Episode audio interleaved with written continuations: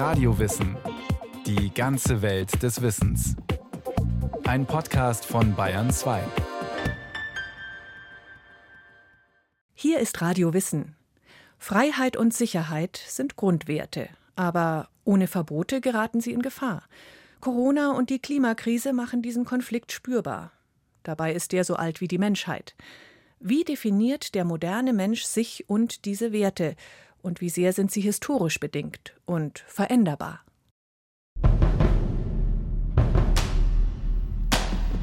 Ich will mein volles Freiheitsrecht. Find ich die geringste Beschränknis, verwandelt sich mir das Paradies in Hölle und Gefängnis. Da revoltiert jemand. Heinrich Heine nämlich.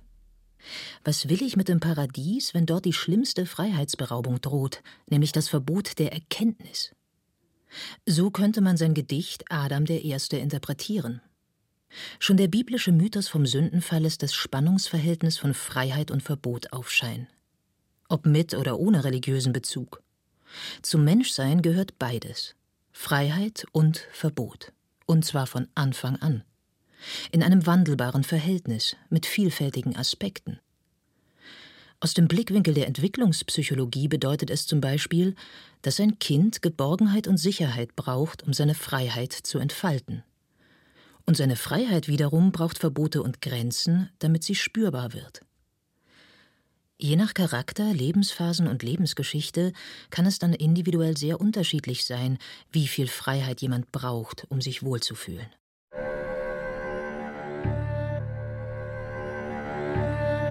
Was geistesgeschichtlich unter Freiheit verstanden wurde und wird, hängt vom historischen und kulturellen Hintergrund ab. Der Philosoph Dr. Christoph Quarch Freiheit ist ein ausgesprochen mehrdeutiges Konzept. Und der Begriff der Freiheit ist in unterschiedlichen Epochen, in unterschiedlichen Kulturen der Menschheitsgeschichte auch immer unterschiedlich besetzt worden, nämlich je nachdem, wie der Mensch sich selber gedeutet und interpretiert hat. Der neuzeitliche Mensch, der sich sehr stark als ein Subjekt begreift, das sich als Subjekt zu einer ihm gegenüberstehenden Welt von Objekten verhalten muss, begreift seine Freiheit von seiner Subjektivität her. Und da spielen dann solche Kategorien wie Willensfreiheit eine ganz zentrale Rolle. Aber ist der Mensch überhaupt frei? Oder sind wir so stark von Gesetzen der Natur und der Psyche determiniert, dass die Freiheit des Willens eine Illusion und Verbote nur eine Art verordnete Variante der Unfreiheit sind? Auf diese Grundsatzfrage geben Philosophen unterschiedliche Antworten. Die Mehrheit aber kommt zu dem Schluss, der Mensch sei nicht vollständig determiniert habe einen Freiheitsspielraum und könne daher auch weitgehend Verantwortung für sein Handeln übernehmen. Unser Rechtssystem ist untrennbar mit dieser Auffassung verknüpft und jede demokratische Verfassung impliziert das. Freiheit spiegelt sich darin und auch das Verbot. Und so schreibt unser Grundgesetz schon kurz nach der Präambel fest, dass jeder das Recht hat auf freie Entfaltung der Persönlichkeit. Aber das nur, soweit er nicht die Rechte anderer verletzt. Artikel 2 Absatz 1 Das Recht auf freie Entfaltung, auf freies eigenständiges Denken, auf die eigene Meinung. Man stelle sich vor, das wäre verboten, undenkbar in einer Demokratie. Man stelle sich vor, töten, Gefährden der Mitmenschen wäre erlaubt. Nein, keiner würde wollen, dass die Freiheit hier nicht an Grenzen stößt, denn jeder hat das Recht auf Leben und körperliche Unversehrtheit. Heißt es in Artikel 2 Absatz 2 unseres Grundgesetzes. Der Staat soll unser Leben und die demokratische Grundordnung schützen, vor inneren und äußeren Feinden und Gefahren. Dieses Fundament erscheint selbstverständlich, und dennoch ist es in seiner Deutung historisch wandelbar. Natürlich haben die Menschen sich zu allen Zeiten nach Sicherheit gesehnt und wahrscheinlich haben sie deswegen früher in mittelalterlichen Städten Stadtmauern gebaut und dergleichen mehr. Wir können aber beobachten, dass Sicherheit auf der Werteskala des Menschen vor allen Dingen zu Beginn der Neuzeit eine ganz neue, sehr hohe Positionierung gefunden hat. Und das mag zeitgeschichtlich einfach damit zusammenhängen, dass die Menschen im 17. Jahrhundert, im 16. und 17. Jahrhundert eine der schwersten Krisen der europäischen Geschichte durchleiden und durchleben mussten, nämlich den Dreißigjährigen Krieg, in dem für viele sämtliche Fundamente des menschlichen Lebens zusammengebrochen sind. Die Religion, der Glaube, der eine ganz wichtige Rolle gespielt hatte, war erschüttert. Die politische Ordnung lag da nieder. Auch damals wüteten Pandemien in Europa. Und so kam es, dass die Menschen sich die Frage stellten, worauf kann man sich eigentlich irgendwie noch verlassen in dieser Welt? Gibt es irgendetwas, was mir Sicherheit und Verlässlichkeit gewährt? Und diese Frage wurde in dieser historischen Situation im Prinzip zu einer der Leitfragen des neuzeitlichen Denkens. Eine berühmte Antwort darauf lautete Cogito ergo sum. Ich denke, also bin ich. René Descartes entwickelte diesen Gedanken unter anderem in seinen Meditationen über die erste Philosophie aus dem Jahr 1641. Und das Denken? Hier finde ich es. Das Denken ist es. Es allein kann von mir nicht abgetrennt werden. Ich bin ein denkendes Ding. Ein Ding, das zweifelt, einsieht, bejaht, verneint, will, nicht will, das auch bildlich vorstellt und empfindet. Ich bin, ich existiere, solange ich denke. Denn es ist so offenkundig, dass ich es bin, der da zweifelt, erkennt, will, dass sich kein Erklärungsgrund höherer Evidenz dafür finden lässt. Rationalität als Sicherheitsgarant. Dabei ging es Descartes zunächst um die Möglichkeit einer Ausgangsbasis für wissenschaftliche Erkenntnis. Aber seine Auffassung von der überragenden Bedeutung der Rationalität hat bis heute großen Einfluss auf unser Menschenbild und prägte auch die politische Philosophie. Die Verankerung im Subjekt wirkte aber tief und anhaltend hinein in das Menschenbild und die politische Philosophie gibt es, so nannte er es, ein Fundamentum inconcussum, ein unerschütterliches Fundament, auf das sich ein menschliches Leben und eine menschliche Gesellschaft gründen kann. Und Descartes sagte, ja, das gibt es. Und zwar ist es mein eigenes Denken, mein Geist, meine Rationalität. Darauf kann ich mich verlassen. Das kann niemand in Frage stellen. Und so entstand dieses neue Menschenbild der westlichen Moderne, der westlichen Neuzeit, dass der Mensch allen voran ein rationales Wesen ist. Der Mensch ein rationales Wesen? Thomas Hobbes, ein Zeitgenosse und Gesprächspartner von Descartes und ebenso in politische Unruhen und Bürgerkrieg hineingeboren, sieht den Menschen vor allem von seinen Trieben und Leidenschaften geprägt. Homo homini lupus. Der Mensch ist im Menschen ein Wolf. Dieser Satz eines Komödiendichters aus der römischen Antike wurde von Hobbes aufgegriffen und über ihn weit bekannt. Im Leviathan von 1651 schreibt er so liegen also in der menschlichen Natur drei hauptsächliche Konfliktursachen. Erstens Konkurrenz, zweitens Misstrauen, drittens Ruhmsucht. Daraus ergibt sich klar, dass die Menschen während der Zeit, in der sie ohne eine allgemeine, sie alle im Zaum haltende Macht leben, sich in einem Zustand befinden, der Krieg genannt wird. Und zwar in einem Krieg eines jeden gegen jeden. Angriff und Verteidigung ist der Lebensmodus in der Gesellschaft. Man bekämpft sich, muss sich gegen Ansprüche der anderen wehren. Um Sicherheit zu erreichen, muss nach Hobbes dem Egoismus und den Machtkämpfen ein starker absolutistischer Staat entgegengesetzt werden, der notfalls mit Gewalt durchgreift. Die natürlichen Gesetze wie Gerechtigkeit, Billigkeit, Bescheidenheit, Dankbarkeit, kurz das Gesetz, andere so zu behandeln, wie wir selbst behandelt werden wollen, sind an sich, ohne die Furcht vor einer Macht, die ihre Befolgung veranlasst, unseren natürlichen Leidenschaften entgegengesetzt, die uns zu Parteilichkeit, Hochmut, Rachsucht und Ähnlichem verleiten. Und Verträge ohne das Schwert sind bloße Worte und besitzen nicht die Kraft, einem Menschen auch nur die geringste Sicherheit zu bieten.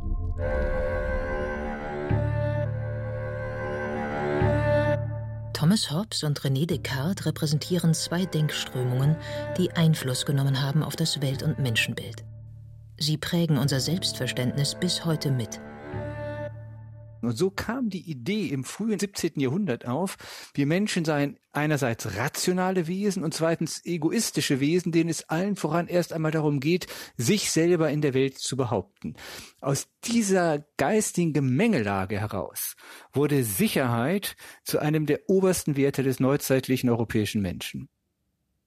Dem englischen Philosophen John Locke ist es zu verdanken, dass sich zum Konzept der Sicherheit der Gedanke hinzugesellte, der Staat müsse seinen Untertanen nicht nur Schutz gewähren, sondern auch Freiheits- und Grundrechte einräumen. Von dieser individuellen Freiheit war bei Hobbes noch keine Rede gewesen. In seiner zweiten Abhandlung über die Regierung betont Locke im Jahr 1689 Freiheit, Gleichheit, Selbsterhaltung und Eigentum als Naturrechte. Im Naturzustand herrscht ein natürliches Gesetz, das jeden verpflichtet. Und die Vernunft, der dieses Gesetz entspricht, lehrt die Menschheit, dass niemand einem anderen, da alle gleich und unabhängig sind, an seinem Leben und Besitz, seiner Gesundheit und Freiheit Schaden zufügen soll. Locke gilt nicht nur als Vordenker der Aufklärung, sondern auch als Vater des Liberalismus, der die freie Entfaltung und Autonomie des Individuums in ökonomischer, sozialer und politischer Hinsicht in den Blick nimmt. Und auf Locke geht auch die Idee der Gewaltenteilung zurück. Gesetzgebung und Vollstreckung der Gesetze, also Legislative und Exekutive, dürfen nicht in einer Hand liegen. Jedes Mal, wenn die Legislative sich gegen das Grundgesetz der Gesellschaft vergeht und die unbeschränkte Gewalt über Leben, Freiheit und Güter des Volkes für sich zu erringen trachtet, verwirkt sie durch diesen Vertrauensbruch die Gewalt, die das Volk ihr zu gerade entgegengesetzten Zwecken übergeben hat. Diese Gewalt fällt dann an das Volk zurück, und das Volk ist berechtigt, seine ursprüngliche Freiheit zurückzunehmen – eine neue legislative Gewalt nach seinem Gutdünken aufzustellen und dadurch für seine Erhaltung und Sicherheit zu sorgen.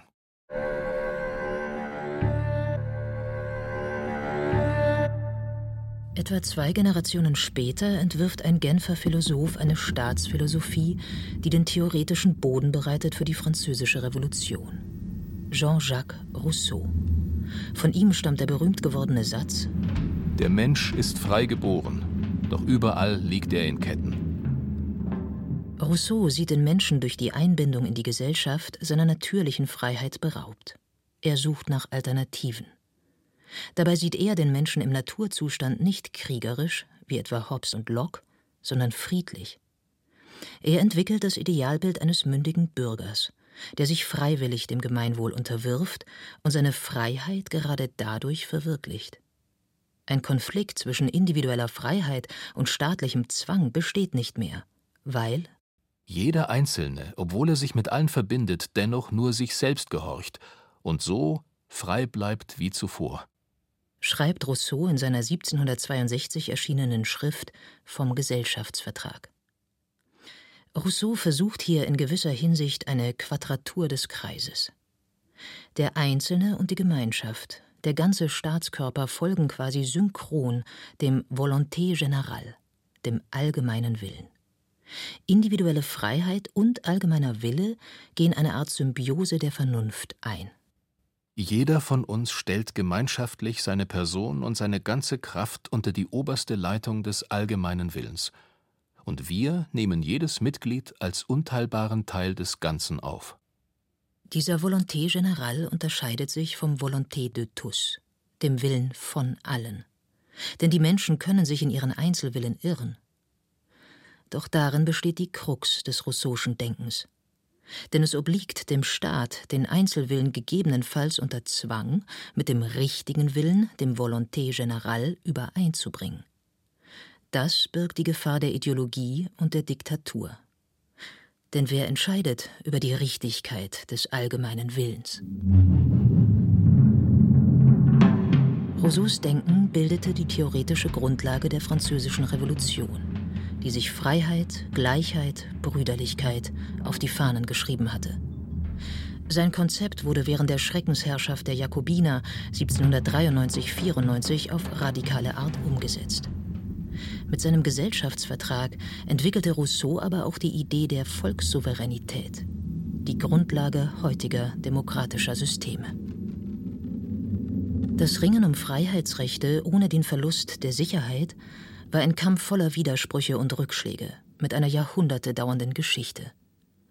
Als wichtige neuzeitliche Etappen gelten in Europa unter anderem die Erklärung der Menschen- und Bürgerrechte infolge der Französischen Revolution, die Paulskirchenverfassung von 1848 in Deutschland, die Weimarer Verfassung von 1919, außer Kraft gesetzt während der Nazidiktatur, und schließlich unser Grundgesetz, in dem nach dem Zweiten Weltkrieg die Freiheitsrechte als Antwort auf die Naziherrschaft ganz bewusst an oberste Stelle gesetzt und jüngst stark eingeschränkt wurden.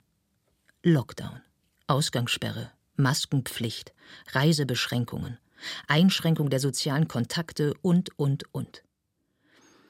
Die Corona-Pandemie hat uns sehr deutlich aufgezeigt, wie schwierig die Abwägung zwischen Sicherheit und Freiheit sein kann, wie stark Gesellschaft und Politik gefordert sind und jeder Einzelne. Wie viel Verbot ist geboten?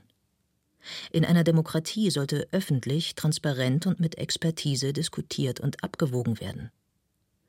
Die Verfassungsrechtlerin Professorin Nora Markart weist darauf hin, dass das Ergebnis von Abwägungsprozessen prinzipiell offen ist.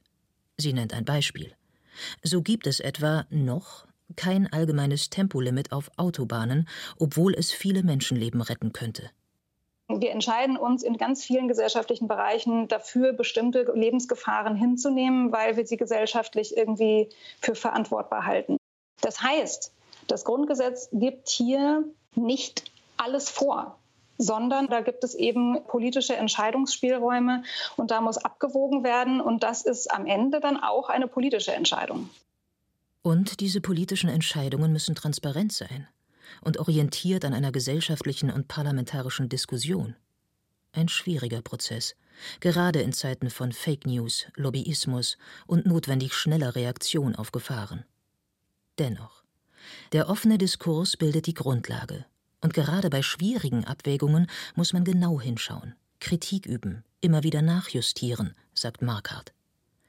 Demokratie heißt eben auch, das Verhältnis von Sicherheit und Freiheit in der Krise variabel neu auszuhandeln und Fehler gegebenenfalls zu korrigieren. Dieser ständige Rechtfertigungsdruck, das ist ja gerade, sage ich mal, das Merkmal einer Demokratie, dass es da auch Streit drum gibt und dass jetzt nicht mit Verweis auf Sachzwänge und Alternativlosigkeit diese politische Diskussion abgeschnitten wird. Und da sind JuristInnen in der Pflicht, aber da ist eben auch die Politik in der Pflicht, Bürgerinnen und Bürgerinnen zu ermöglichen, durch wirklich transparente Kommunikation sich selbst ein Bild zu machen. Nach der Pandemie könnte die Klimakrise uns in der Zukunft vor noch schwierigere Zerreißproben stellen. Das lässt das Urteil des Bundesverfassungsgerichts vom März 2021 erahnen, das letztlich dazu auffordert, die Freiheitsrechte junger und künftiger Generationen bei der Umsetzung der Klimaziele stärker zu berücksichtigen.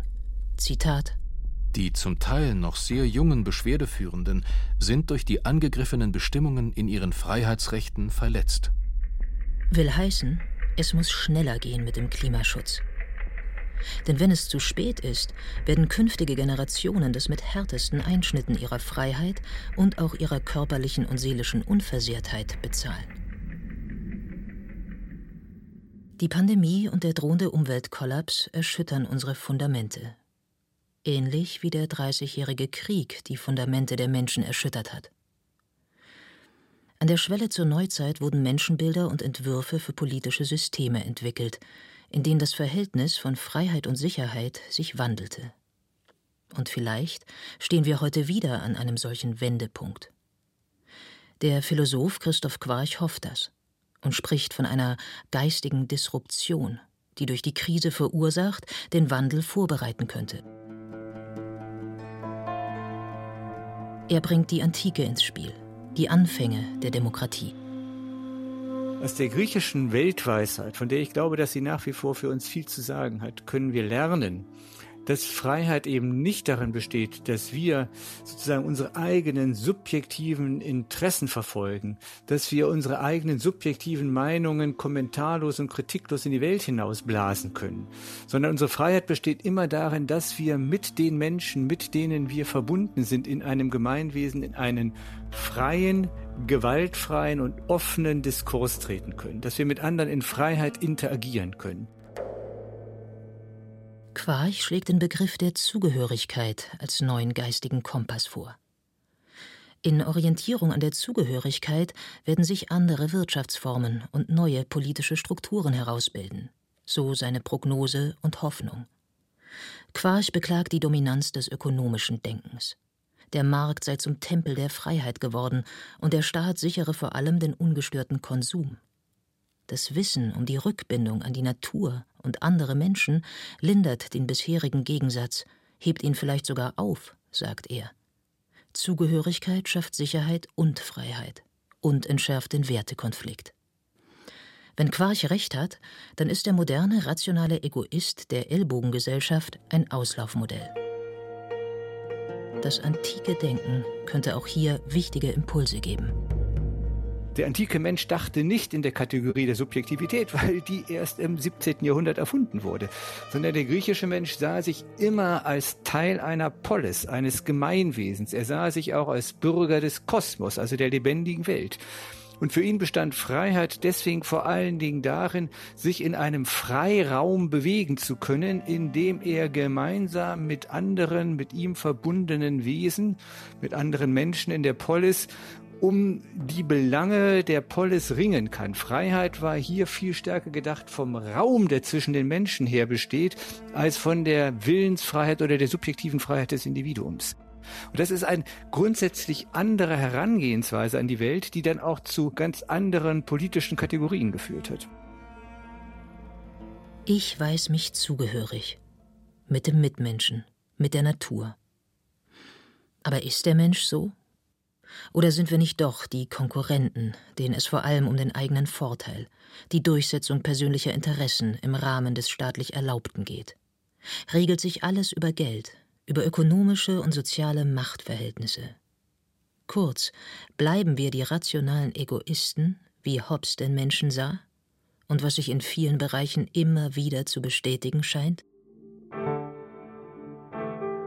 Die Hirnforschung lehrt uns, wir bekommen ein Gehirn nach Maßgabe dessen, wie wir es trainieren.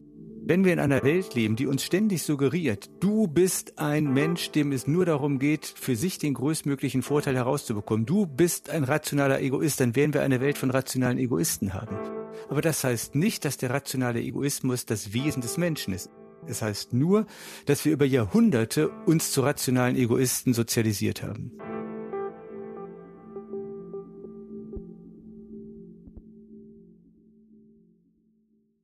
Das war Radio Wissen, ein Podcast von Bayern 2. Autorin dieser Folge Inka Kübel. Regie führte Irene Schuck. Es sprachen Katja Birkle und Christian Baumann. Technik Robin Ault. Redaktion Bernhard Kastner. Wenn Sie keine Folge mehr verpassen wollen, abonnieren Sie Radio Wissen unter bayern2.de slash podcast und überall, wo es Podcasts gibt.